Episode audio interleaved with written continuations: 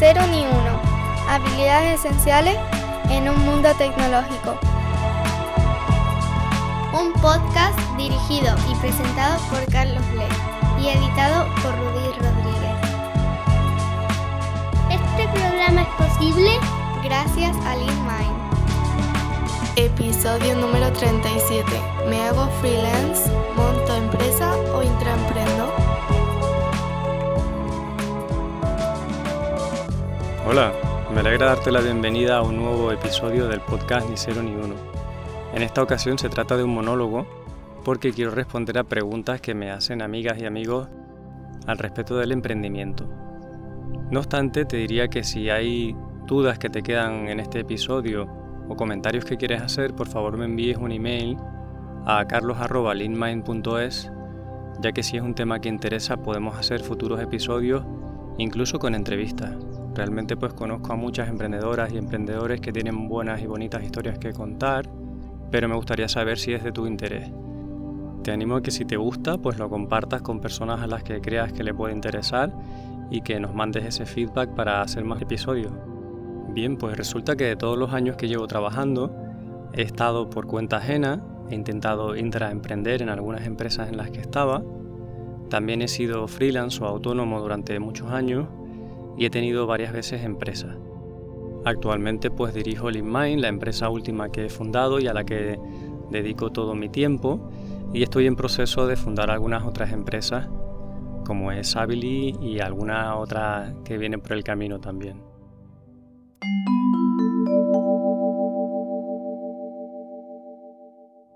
Dice Daniel Pink que los tres pilares de la motivación son la autonomía, el propósito y la maestría. Para mí, cuando te decides establecer como autónoma o autónomo, lo que estás buscando es sobre todo la autonomía. Y cuando decides fundar una nueva empresa, estás buscando sobre todo el propósito. Y en el intraemprendimiento puedes conseguir un poco de cada una de esas cosas. Sobre todo puedes conseguir bastante de maestría, de aprender mucho. En el episodio 24 del podcast hablamos mucho sobre la motivación hay un vídeo ensayo que nos quedó la verdad que muy bonito gracias a la participación de grandes profesionales de la cámara que está en YouTube y lo citaré en las notas del episodio por si no lo has visto creo que te gustará. Voy a enfocar este episodio sobre todo al ámbito IT, al ámbito tecnológico que es el que conozco, al desarrollo de software, etc. Pero me imagino que puede también aplicarse a muchos otros tipos de emprendimiento. El motivo por el que yo me hice freelance en su día o autónomo y así estuve durante muchos años era el de tener mayor autonomía en las decisiones, en la forma de trabajar, en cómo quería organizar mi tiempo. Eso no necesariamente se traduce en más dinero. Es decir, probablemente ganaría más dinero trabajando como empleado para una empresa extranjera que los años que estuve de freelance o autónomo. Pero tenía mucho tiempo para mí, tenía la capacidad de hacer las cosas de la manera que yo creía que eran mejores para mis clientes y eso pues me motivaba y me satisfacía. Por eso si eres una persona que a lo mejor salta mucho de empresa y no se acaba de encontrar muy de acuerdo o muy alineada con los valores de ninguna empresa a la que va y quiere tener una flexibilidad horaria muy grande, etcétera, pues quizá el camino de ser autónoma o autónomo es muy interesante, porque además ahora mismo la demanda es muy grande en el sector y no te costaría conseguir empleo. De hecho, una estrategia puede ser que si tienes una buena relación con tu empleador actual, le plantees que vas a trabajar para ellos pero de manera autónoma, como un contractor, como una colaboración. Probablemente si estás haciendo un buen trabajo y están contentos contigo, no se nieguen a esta posibilidad porque vas a estar dándoles apoyo durante más tiempo. Es la forma de, mantenerte ahí.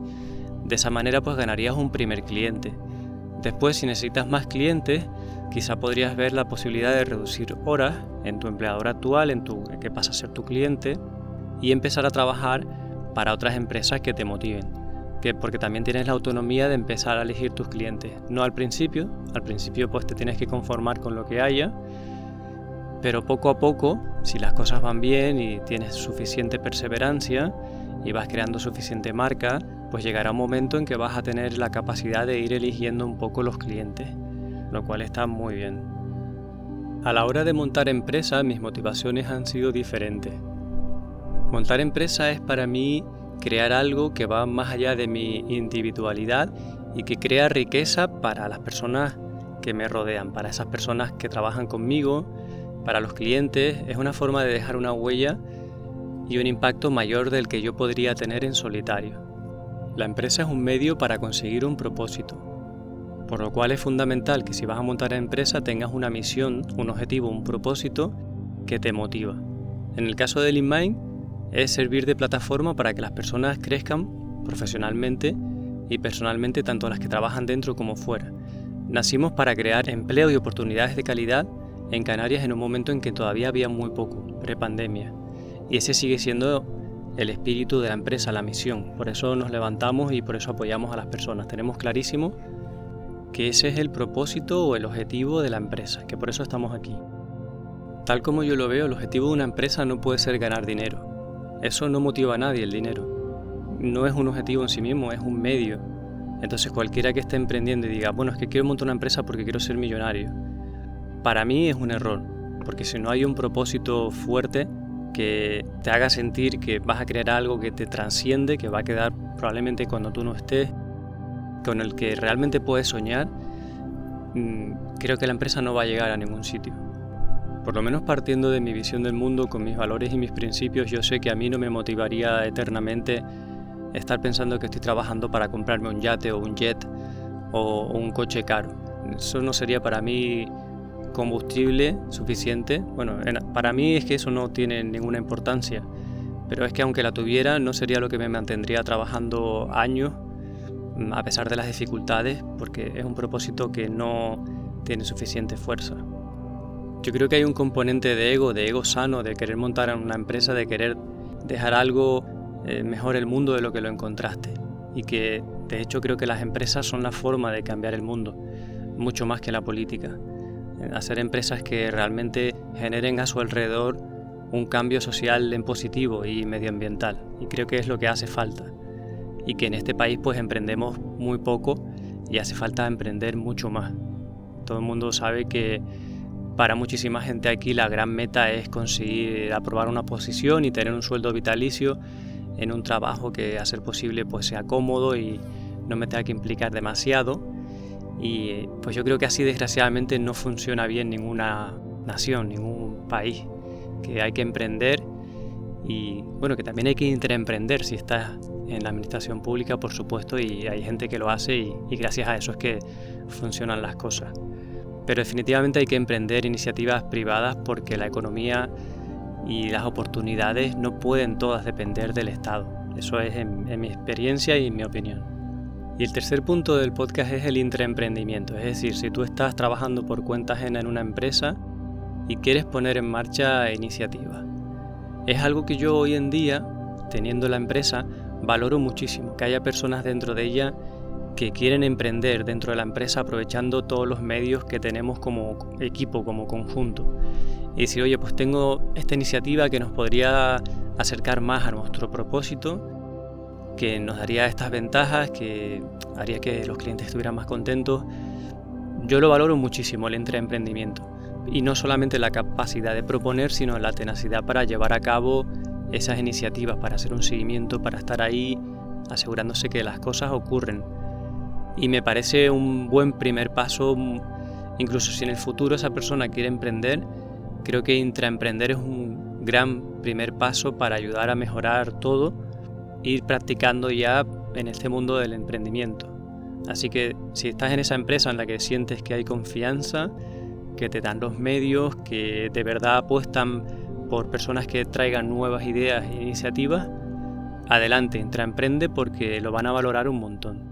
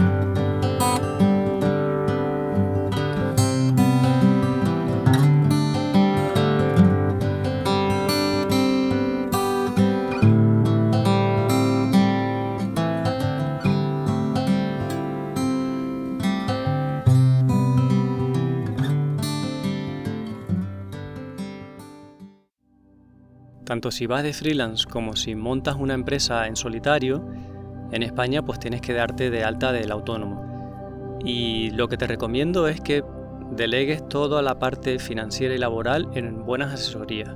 Es decir, no merece la pena querer ahorrar algo de dinero y que luego te vengan multas de Hacienda, porque en mi experiencia Hacienda siempre va a estar ahí para multarnos y luego nosotros vamos a tener que demostrar que todo estaba correcto y que no hemos hecho nada malo. Pero lo primero va a ser la multa, así es en mi experiencia.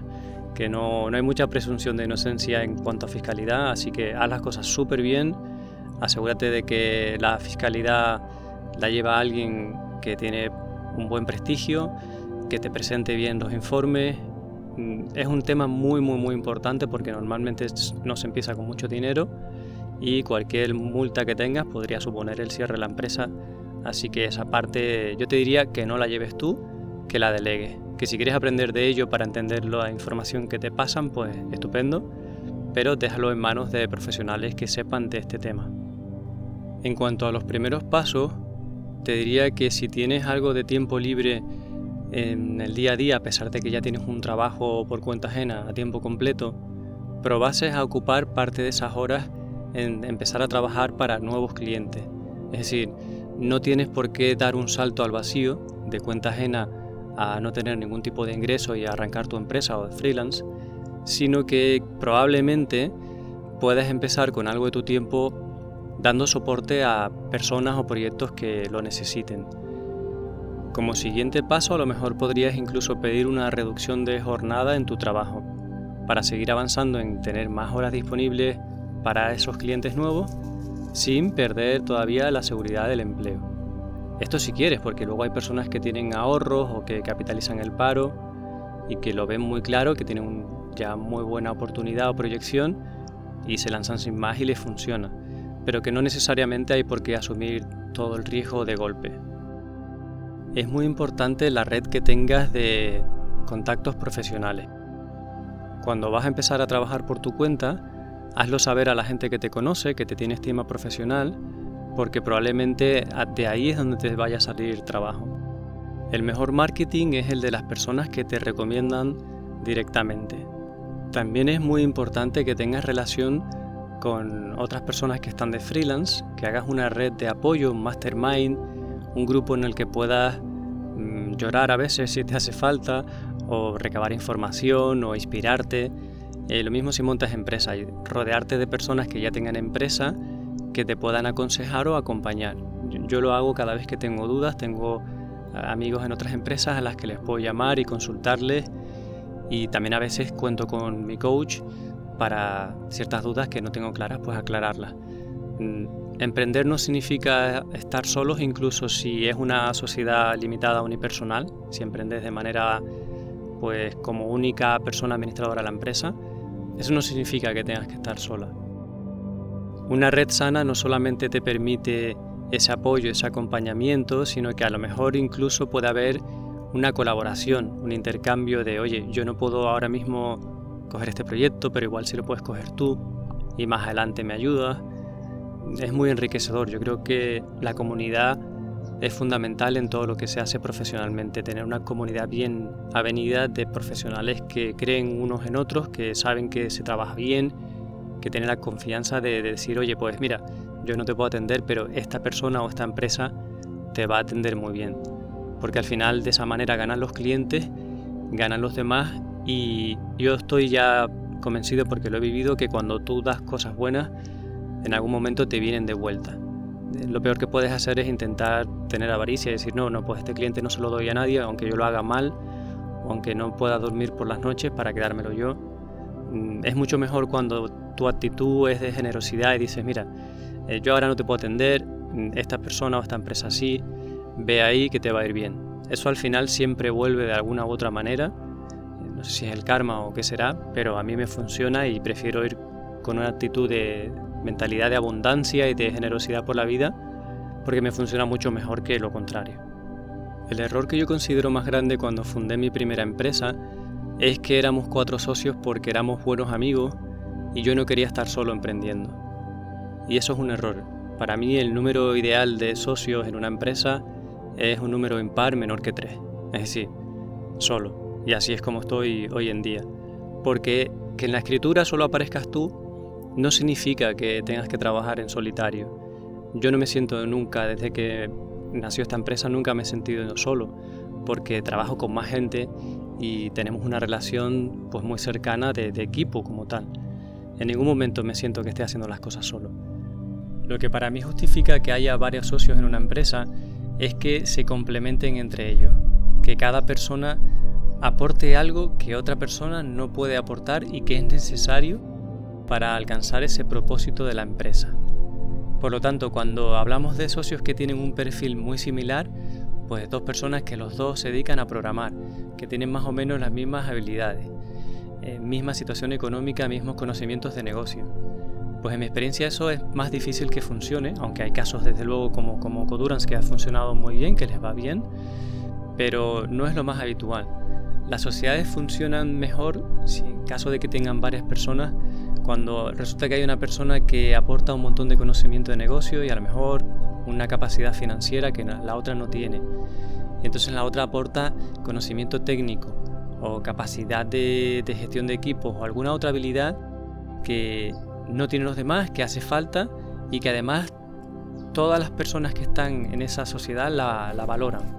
Es decir, es muy importante que todos los socios valoren mucho y tengan en mucha estima el trabajo y las habilidades de los otros socios. Si eso no es así, en mi experiencia no va a funcionar. Si no hay una admiración por el trabajo de esas otras personas, la sociedad va a ser un conflicto permanente, porque van a empezar los reproches, eh, las insatisfacciones, al final las disputas entre socios que son lo que más suele desgastar en una empresa a la hora de llevarla y que en muchísimos casos pues termina con el fin de la empresa.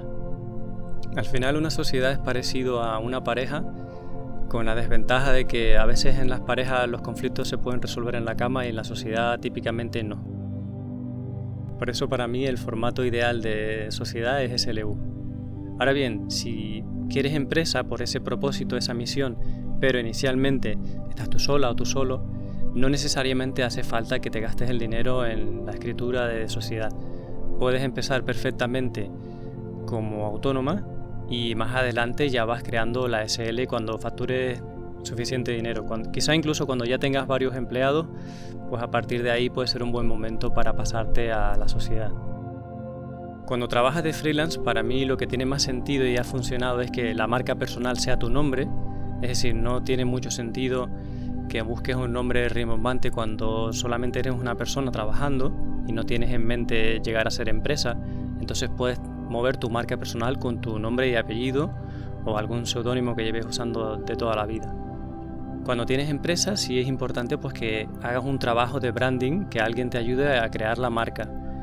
En nuestro caso nos ayudó muchísimo Inés Arroyo de diseño holístico en la concepción de la marca, de mm, el tono, no solamente el diseño con los colores y todo eso, sino mucho más que nos ayudó a, darnos cuenta, incluso de qué tipo de clientes son los que con los que queríamos trabajar primero. En mi caso yo venía de trabajar mucho la marca personal porque estaba como autónomo durante muchos años y eso sirvió para que la empresa arrancase y se conociese relativamente pronto. O sea, una parte es porque estaba yo con mi marca personal y otra parte es por la red de profesionales con las que ya había trabajado, pues que me recomendaban. En este caso fue fácil porque ya era pues tercera empresa, muchos años de autónomo y hubo beneficio pues desde el primer año.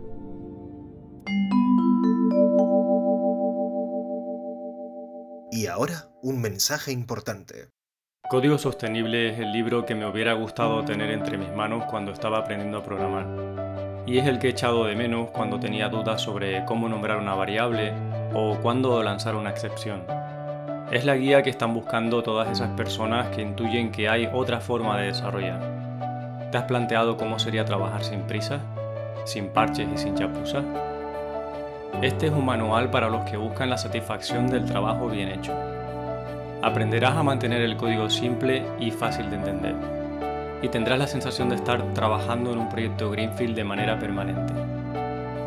Tras más de 20 años programando y más de una década ayudando a otros profesionales a mejorar su técnica, he conseguido sentarme a escribir y volcar lo mejor de mis enseñanzas en este libro.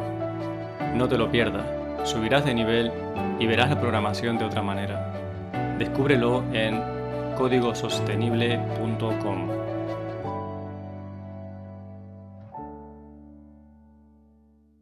Es poco probable que la primera empresa que montes sea la que te jubiles con ella, la que te dé todo el éxito que tú buscas. Por eso mi recomendación es intentarlo todas las veces que haga falta y para poder hacer eso deberías de emprender de una manera que si todo falla puedas volver a emprender al cierto tiempo. Por eso recomiendo que la inversión que tengas que hacer al montar una empresa sea mínima. Hay sectores en los que esto, esto quizá no lo puedes hacer, pero en tecnología lo bueno es que prácticamente con un ordenador y una conexión a Internet casi que ya puedes empezar a vender productos y servicios. Por lo tanto, ese es mi consejo. Plantéate no un plan B necesariamente, no que vayas pensando que la empresa va a quebrar, sino, oye, voy a arriesgarme sin demasiado miedo, sin demasiada parafernalia, porque si no me va bien esta idea o este propósito, este producto, lo que sea, pues yo al tiempo voy a poder volver a trabajar por cuenta ajena, volver a ahorrar dinero y volver a emprender con la siguiente idea. Generalmente a la gente que le funciona el emprendimiento es porque lo hace muchas veces, porque emprende muchas veces y tiene mucha constancia. El factor constancia es donde falla la mayoría de las personas, porque siempre cuando estás de freelance o cuando tienes empresa vas a tener momentos de bajón, de duda sobre si esto va a funcionar o no, y la mayor parte de la gente abandona antes de superar ese bache que si lo superasen, pues seguramente que la empresa les iría muy bien, pero cuando la cosa se pone fea, la mayoría de la gente abandona. Entonces hay que saber muy bien cuándo seguir, cuándo mm, o cuándo abandonar. Y yo te diría que, hombre, si vas a tener que hipotecar tu casa, el riesgo es que la, la salud, la pérdida de la casa, de que tu familia tenga problemas, pues yo no te recomendaría arriesgar hasta ese punto. Si el riesgo más bien emocional, si no hay un riesgo real de que vas a tener un problema mm, difícil de solucionar luego en tu vida, pues mi consejo es seguir adelante y ver si se puede superar ese bache y después las cosas se ven de una manera más positiva. Lo que tendrías que tener claro es que no todo el camino va a ser de color de rosas, que van a haber momentos de bajón, de incertidumbre y que tendrás que ser fuerte y confiar plenamente en ti, en tus capacidades, confiar en que lo vas a hacer bien y confiar un poco en la suerte también, pensar de manera optimista que las cosas te van a ir bien. Cada bache o cada dificultad te hará más resiliente, es decir, saldrás más fuerte y estarás más cerca del éxito. Ten en cuenta que en tu entorno lo más normal es que tus familiares y tus amistades te animen a que te busques un trabajo en el Estado, una oposición. Es poco probable que la gente en nuestro contexto, en nuestra cultura, te anime a que montes una empresa. Siempre se ve como algo arriesgado. Hay una parte del empresario que es oscura y es que cuando las cosas te van mal, pues la gente piensa que eres un pringao, que eres tonto, que bueno, pues quién eres tú, ¿no? Para estar montando empresa, si tenías que haber cogido el trabajo seguro y fijo. Y luego si las cosas te van muy bien, pues la gente dice pues que eres un ladrón, un explotador, eh, un cara dura y todas estas cosas. Digamos que mm, típicamente eh, la empresaria o empresario pues no está muy bien visto, a pesar de que luego tú puedes ser una persona que, que sea honesta, que sea transparente, que crea una empresa donde la gente esté muy feliz, siempre habrá personas de fuera de la organización que lo verán como algo maligno. Y bueno, eso hay que asumirlo y que no nos pese demasiado. Por eso el reunirte con otras personas que estén en una situación similar te va a ofrecer ese apoyo que no deberías esperar encontrar en tu círculo. Si lo encuentras muy bien, pero si no, pues también.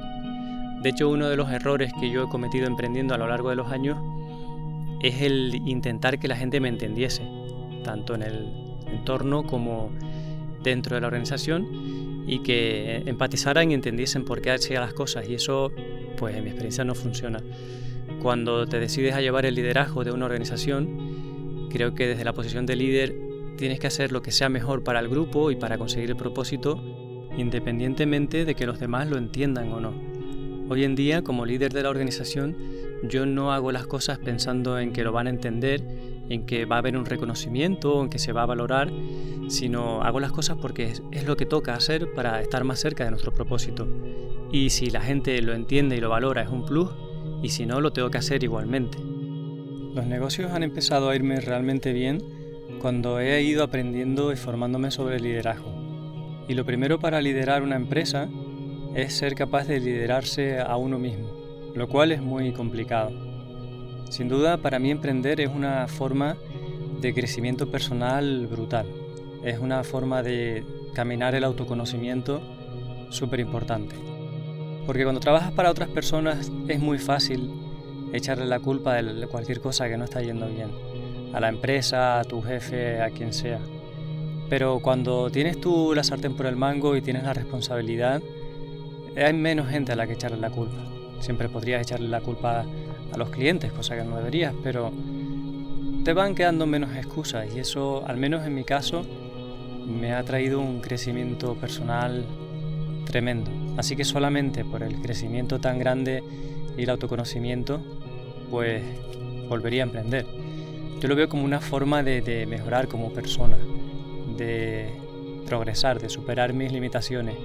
Gracias al entorno laboral, pues me acabo superando como persona en otros ámbitos de mi vida, o sea que hace palanca ese aprendizaje de emprender revierte luego o aporta o transfiere a otras facetas de mi vida. También es justo que aproveche a reconocer en este momento y desde aquí que no se trata de que yo emprenda porque sea una persona súper valiente, sino que he tenido la gran suerte de desde chiquitito estar viendo en mi casa cómo mi mamá emprendía constantemente. Ella fue capaz de tener sueños que materializó en, negocios que, que puso en marcha, que arrancó.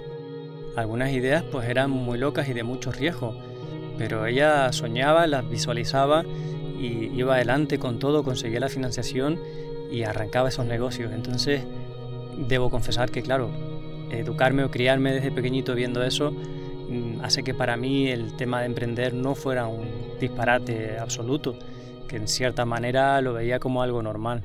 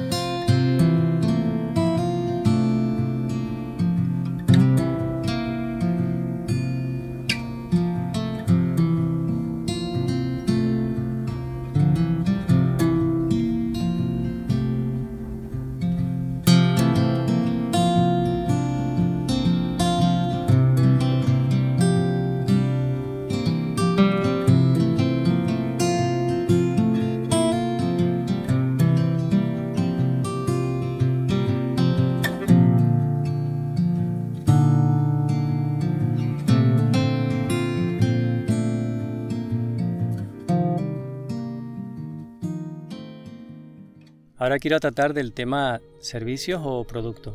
Bueno, si estás trabajando como freelance, definitivamente lo que vas a estar dando es un servicio. Si no, si es un producto, en algún momento te va a hacer falta un equipo, una empresa y demás. Ahora, si nos vamos a la empresa, las empresas que a mí me han funcionado, la que me está funcionando es una empresa de servicio. En su momento intenté también con una empresa de producto y la verdad es que nos dimos un batacazo y no funcionó, perdimos todo el dinero, no recuperamos nada de la inversión y aprendimos muchísimo de eso, cosa que nos va a servir para siguientes productos que lancemos en el futuro. Siempre todo lo que sean fracasos sirven para aprender y la suma de esos aprendizajes es lo que en mi opinión puede acabar dando fruto un éxito. Entonces, dentro del sector TIC hay muchísima demanda, muchísima necesidad de servicios, con lo cual si vas a montar una empresa, el hecho de que sea de servicios te va a requerir menor inversión y te va a dar pues fácilmente cliente, en el sentido de que cuando tienes un producto conseguir venderlo es muy complicado. Empezar a ganar dinero con la venta del producto es difícil, ya no solo es construirlo, sino venderlo. Pero como la demanda en el mercado que hay de servicios es muy grande, pues empezar con tu empresa y empezar a adquirir los primeros clientes no es tan complicado, no se convierte en una barrera. Así que claramente lo que a mí me ha funcionado es montar una empresa de servicios, en este caso de, desarrollo de software, de acompañamiento, de coaching, de entrenamiento de developers. Es lo que está funcionando muy bien. Bueno, ¿y cómo consigues los primeros clientes y cuánto les tienes que cobrar? Esto es otra pregunta que me hacen muchas personas que están emprendiendo. Pues verás, la forma típica y clásica de irrumpir en un mercado es tirando el precio abajo. Es decir, si tú empiezas y no te conoce mucha gente, pero tus precios son mucho más baratos que todos los demás, va a haber mucha gente que quiere trabajar contigo porque el precio es barato. Para conseguir eso, tu nivel de gasto debe ser también muy poco. Es decir, el, punto ideal para mí en el que vas a emprender es cuando no necesitas mucho dinero para vivir, no tienes mucho gasto que cubrir y entonces puedes conformarte con ingresar poco.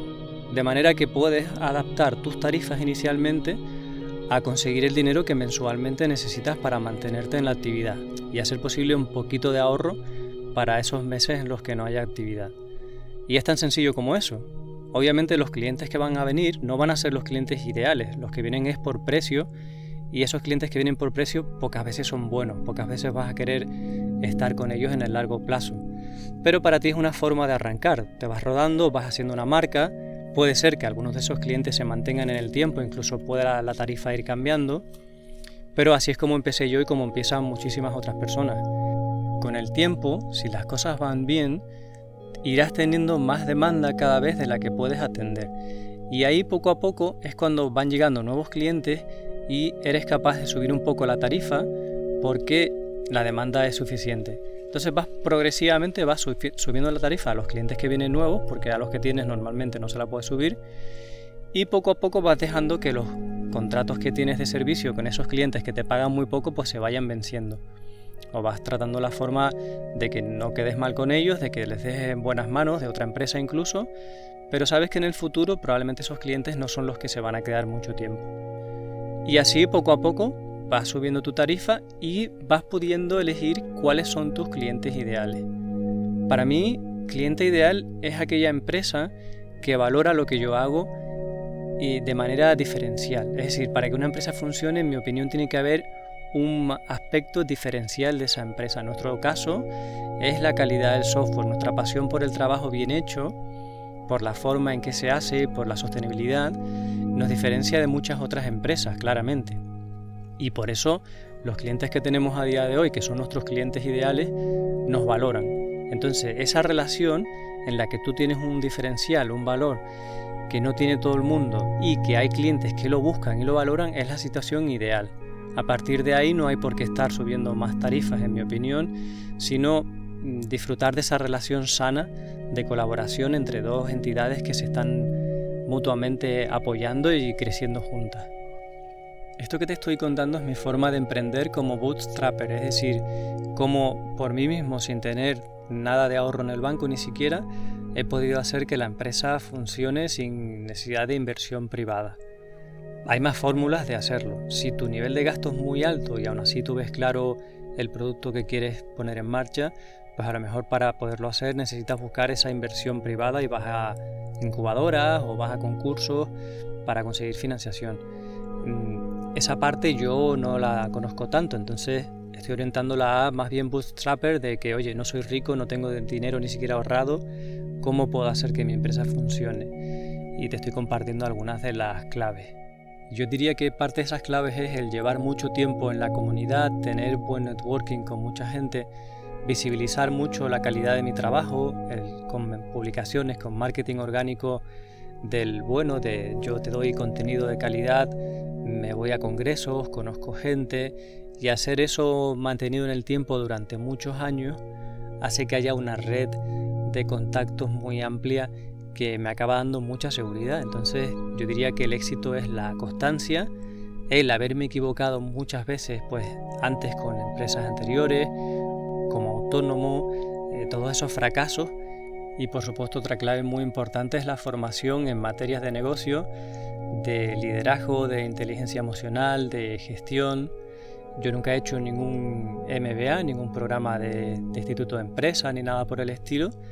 Y a día de hoy no me lo planteo porque el coste de oportunidad es demasiado alto. Es decir, estar dos años involucrado en un Executive MBA o algo así, mm, creo que ahora mismo no me compensa después de todo lo que he vivido. Si estás empezando tu carrera profesional, y tienes tiempo y ganas y dinero, probablemente sea una buena idea ir ahí para hacer una red de networking, para adquirir conocimientos sobre empresa. Creo que a cada persona en su contexto pues le aplican unas cosas diferentes.